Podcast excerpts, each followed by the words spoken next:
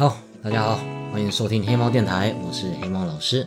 今天是十一月一日了，是全新的一个月。那我从这一个月，从今天起，我一定要当一个有用的人，不拖稿，不拖延，每天都勤勉创作。每个月都要说一次精神喊话。不过，因为我们黑猫电台啊，这个 podcast 之前受到疫情的影响，是真的是停摆一段时间。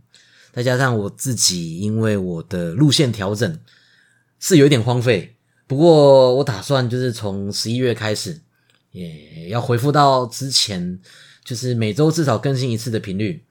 我们赶快把我们十二星座的故事讲一讲，然后二零二二年进入我们第二季，大家说好不好啊？不过我们那个路线可能还会再细微调整一下，因为。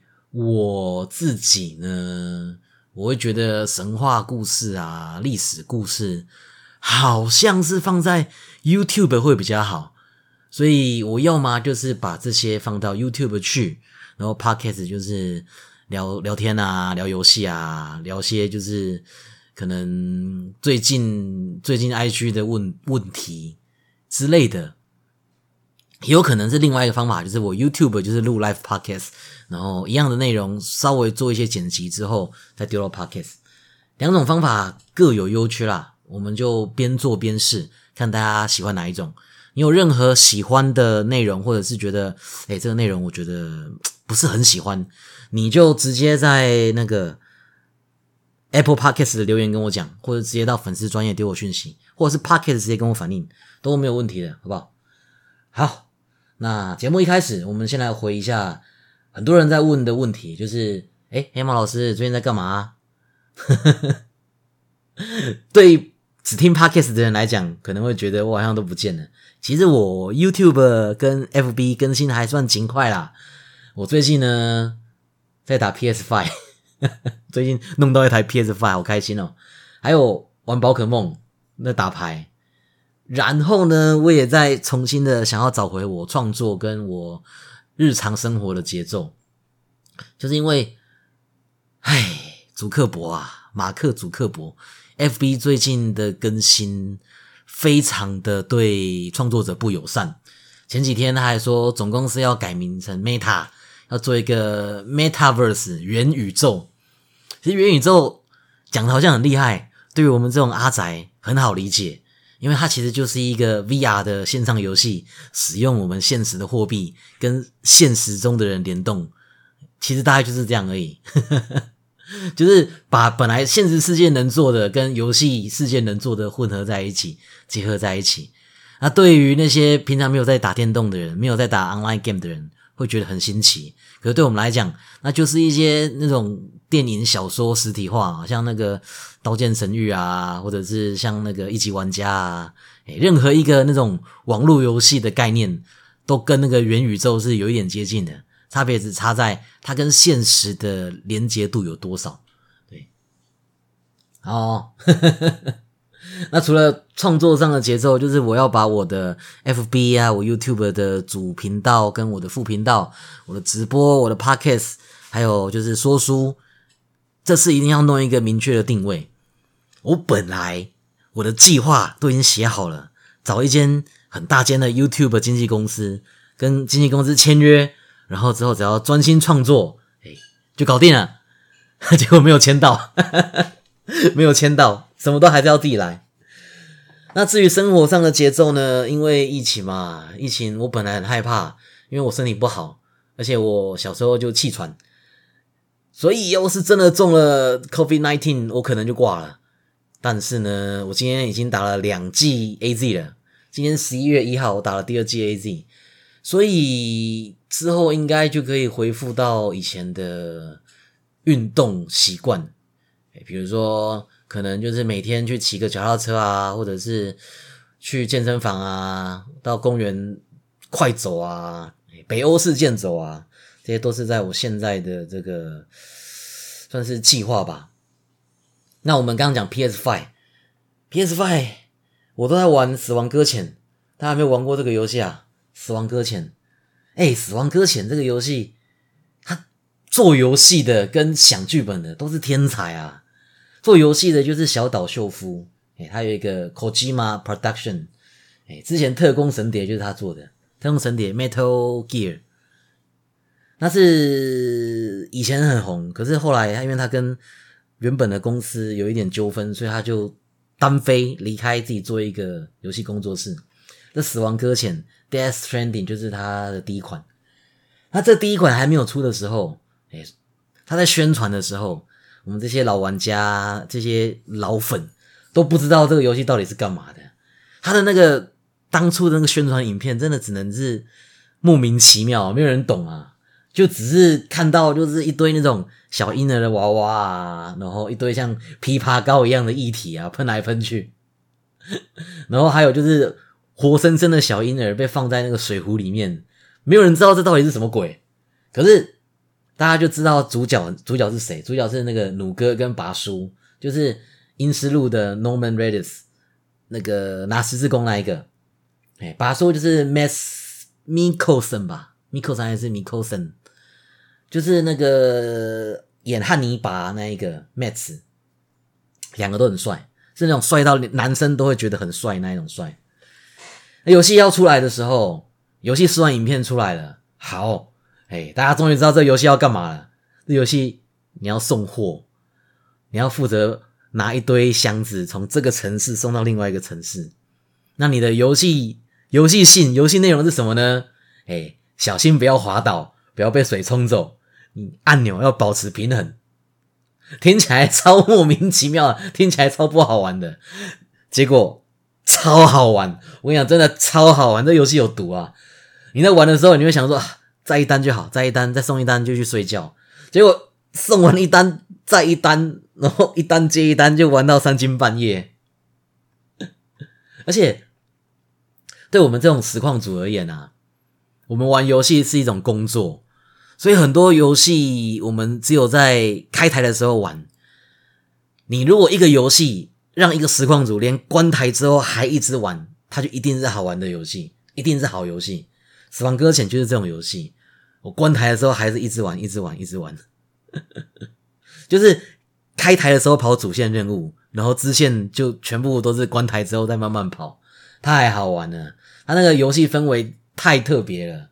这游戏它主打的是连结，哎，它游戏里面一直出现那个绳子，还有那个绳结，这就是它游戏主轴。他想要强调是人与人之间的连结。可是其实，在玩这个游戏大部分的时间，你反而是。要去面对、去享受、去忍受一种一个人的孤单感，因为它是一个开放世界，然后这个世界它的故事背景就是出现了一个重大的算是灾变，所以没有人类会在外面游荡，不然的话会被怪物抓住，啊，被那个怪物抓住就会产生虚爆，然后爆炸一次就是像像核爆一样，一个城市可能就变成一个洞这样。所以这时候外送员就是负责要把货物送到另外一个城市，来维持城市之间的发展。那在这个路上呢，因为你会遇到很多莫名其妙的状况嘛，有敌人啊，有有天灾啊，对，那很多路其实是过得很痛苦的。但是你在游戏里面帮 NPC 装好网络之后。你在现实生活中，你的游戏也会跟其他玩家连线，你就跟其他玩家会有一个被动的接触。比如这边我刚刚说很难过，哎，这条河很难过，可是连线之后，刚刚好就会有人在这边帮你盖一个桥啊，放一个绳子啊，你就觉得哇，突然变好轻松哦，哎，就是你不认识的地方，也有人跟你一起在努力，而且会互相帮忙，然后就可以按他赞。所以你留下这些材料，留留下这些道具，别人也会按你赞，然后你就一直被按赞，你就好爽哦，得到一种就是我在帮助别人，然后大家也认同我，大家互相合作，这是一个美好的世界。我第一次看到这种连线方式，别的连线方式可能就是要 PVP 啊、PVE 啊，你会看到一个人在那边，可是这个游戏的连线你看不到别人啊，你就是别人帮你按赞，哎，然后。还有一个很好笑的设计，就是这个游戏你可以让你的主角，你可以让鲁哥去尿尿，虽然尿尿不会看到他的小鸡鸡，可是 你那个尿尿可以拿来对付敌人，你在路边尿尿，它会长一颗香菇，一个小香菇。然后之后别人要是在同一个香菇尿尿，香菇就会越来越大。所以你知道，人看到那个香菇就会跑去尿尿，然后香地图上就一堆超级大香菇，真的超憋气的。然后你还会故意憋着，直到看到香菇你才会去尿尿。同时啊，它的剧情也是很酷，那世界观很完整很大，应该可以做一个系列的作品吧。我在 PS4 破过一次了，啊，现在拿到 PS5 这个导演版，我玩起来还是很新鲜，很多那个比较细的剧情我已经忘的差不多了，所以玩起来的时候都觉得，哎，这是是新的，啊，以前真是没有这一段啊。PS5 它的那个画面啊，以前 PS4 就已经很棒了，PS5 更流畅更顺。我那个帧数有够高，而且它战斗跟送货都还有新要素。那它有一个靶场，它有赛车场，还有一个拍照模式。哦，光这几个就可以玩几百个小时了，我猜。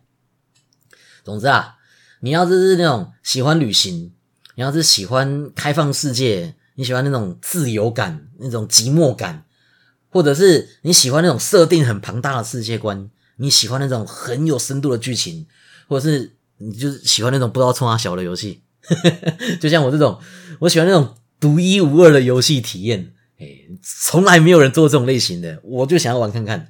哎，如果你是这种玩家的话，这一款你一定要玩，真的，你一定要玩。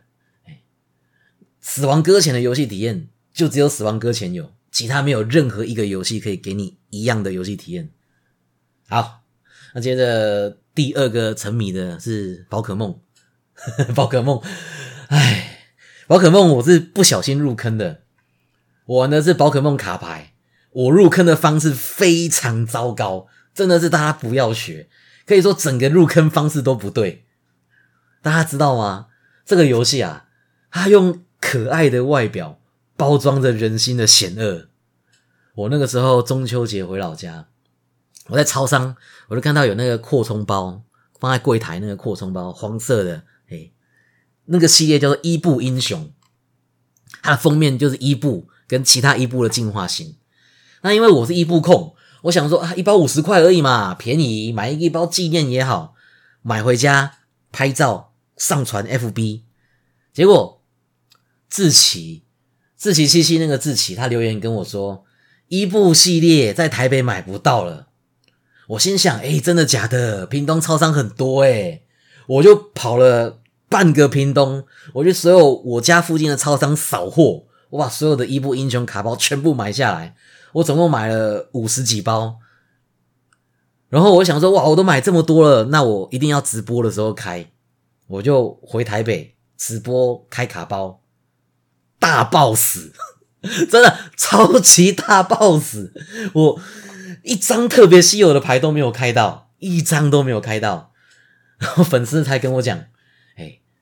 超商的不可以买，因为超商的会被人动手脚。这个卡牌游戏啊，稀有的牌通常都是散卡，散卡的涂料跟一般卡不一样，所以有一些那种很厉害的玩家，他们用手指去抠那个边边，抠抠抠抠抠，就可以把好牌找出来，你知道吗？摸一摸就知道，哎，这包是有散卡，这包没有散卡。然后还有更厉害的，还有那个拿。电子秤，拿那个精密电子秤去称，用称的就有很高的几率可以找到，就是里面有没有好牌。所以志奇跟我讲的买不到，他指的是一整盒全新未拆的买不到。认真的宝可梦玩家在开这个卡包，都是一次开一盒，一盒就是一千五，大概三十包。因为你开一盒，它会有配率。就是你，你可以至少你可以开到大概七八张的稀有牌啊，五六张的特别稀有牌，跟一张的保底，保底通常就是意图版或者是金卡，就可以卖很很不错的价钱。然后我回台北，大家就知道我在玩这个，所以就问说要不要玩牌，我就急着想要赶快组出一副套牌，跟其他的 YouTuber 一起打牌，而且。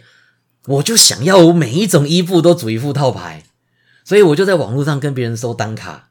我第一个礼拜我就花了一万块钱。我玩这个游戏，我第一个礼拜花一万块。我现在好好研究了，做功课了，才发现我真的是绕太多远路了，这真的是浪费太多钱。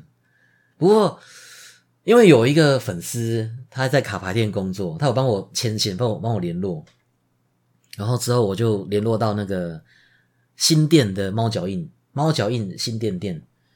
那边那个老板跟牌友人很友善，哎，他们就很耐心的教我怎么玩这个牌，然后也告诉我就是玩这个牌以外的一些 make up，一些一些比如整理牌啊，怎么跟别人交流啊，去哪里打牌基本知识，然后还赞助我很多用具，还有全新那个时候全新的那个汇流艺术，让我可以回家直播开台，少花很多钱啊，哎，虽然坑越陷越深，可是那个时候少花了蛮多钱。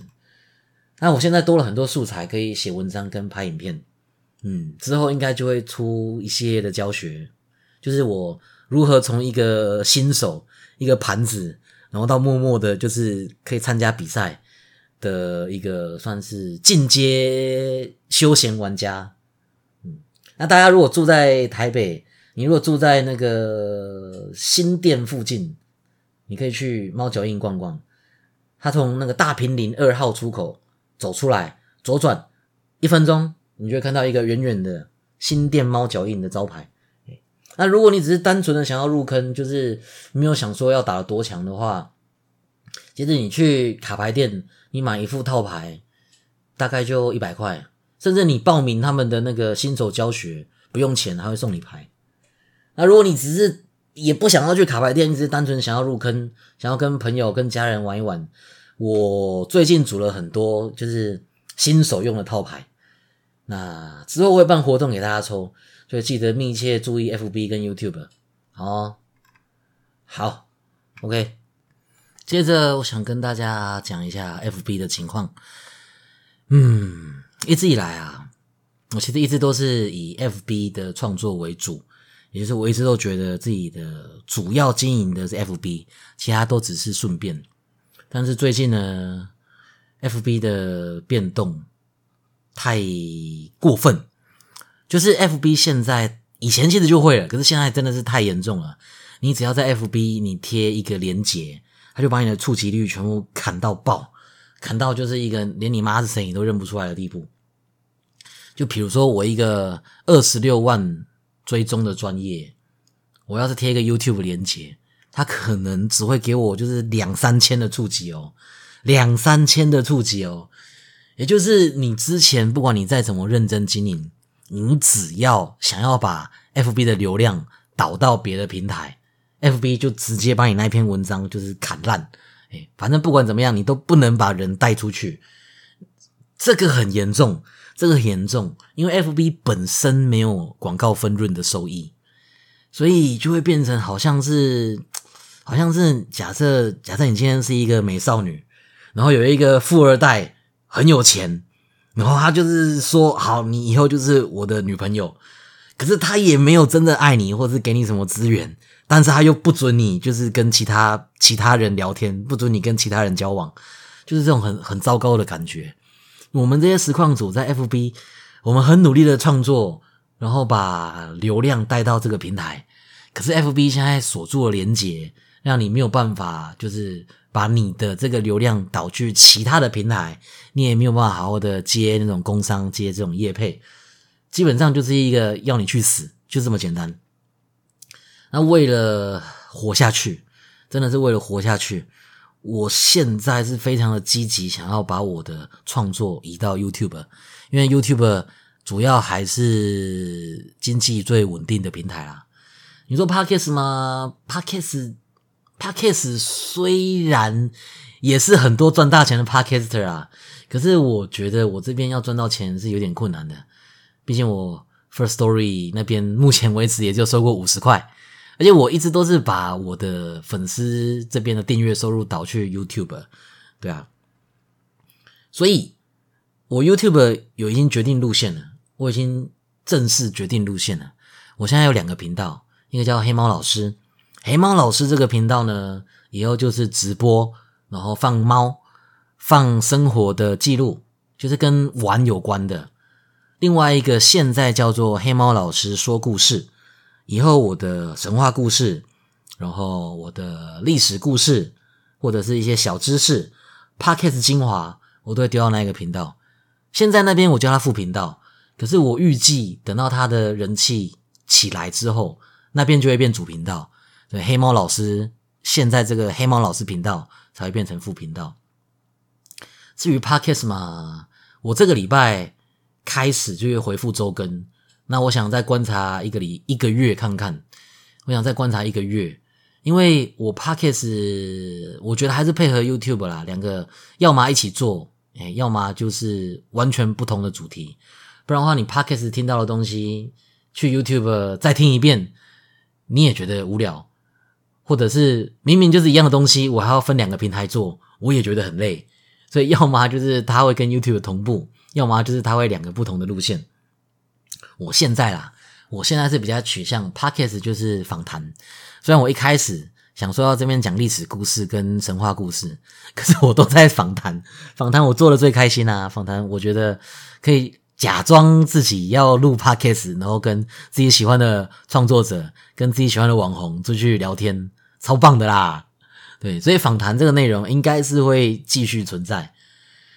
那接着呢，我想游戏这一块，游戏这一块，我觉得用 Podcast 聊感觉还蛮有趣的吧。Podcast，不然的话啦，就是回答 IG 问题。IG 问题最近越来越多了。我上个礼拜二开了一个 IG 问答，我一直到今天，哎，已经一个礼拜了，明天就是礼拜二了，我还没有回完。问题真的是太多了，而且很多问题还蛮蛮没有办法，就是用 I G 现实动态回答，因为 I G 现实动态的版面有限，你大概放个五句话，你的版面就塞满了，没有办法，就是像 Podcast 这样子一讲可以讲个几十分啊，半个小时、一个小时都可以，对啊，所以我在想，就是就像马克信箱，大家知道马克信箱吗？就是大家要是有什么生活上的疑难杂症，或者是单纯的想要抒发情绪，跟大家分享一些特别的故事、特别的心路历程，有一些遇到了一些有趣的事情想跟大家分享，就丢到黑猫信箱，然后我就念出来，然后跟大家分享你的故事，然后分享我的想法。我觉得这也不错啊，我也不用一直去想气话跟想题材。好啦，那如果。你对 Podcast 有任何想法？你有任何特别想听的？记得去 Discord 或者是在 Apple Podcast 或者在粉丝专业留言，让我知道，好不好？那么今天就录到这边了。今天主要是我一定要赶快录出来，赶快上传，因为我已经在 IG 上宣布，我今天不更新，我就是狗，我就不当黑猫老师了，我就当黑狗老师。不行，不行，不行，不能让这种事发生。我就是。认真勤勉创作，不当狗。好，就这样。哎，新的一个月就祝大家平安健康。哎，虽然疫情现在缓和了，大家口罩还是要记得戴，好不好？那我们就到这边啦，大家晚安，大家拜拜。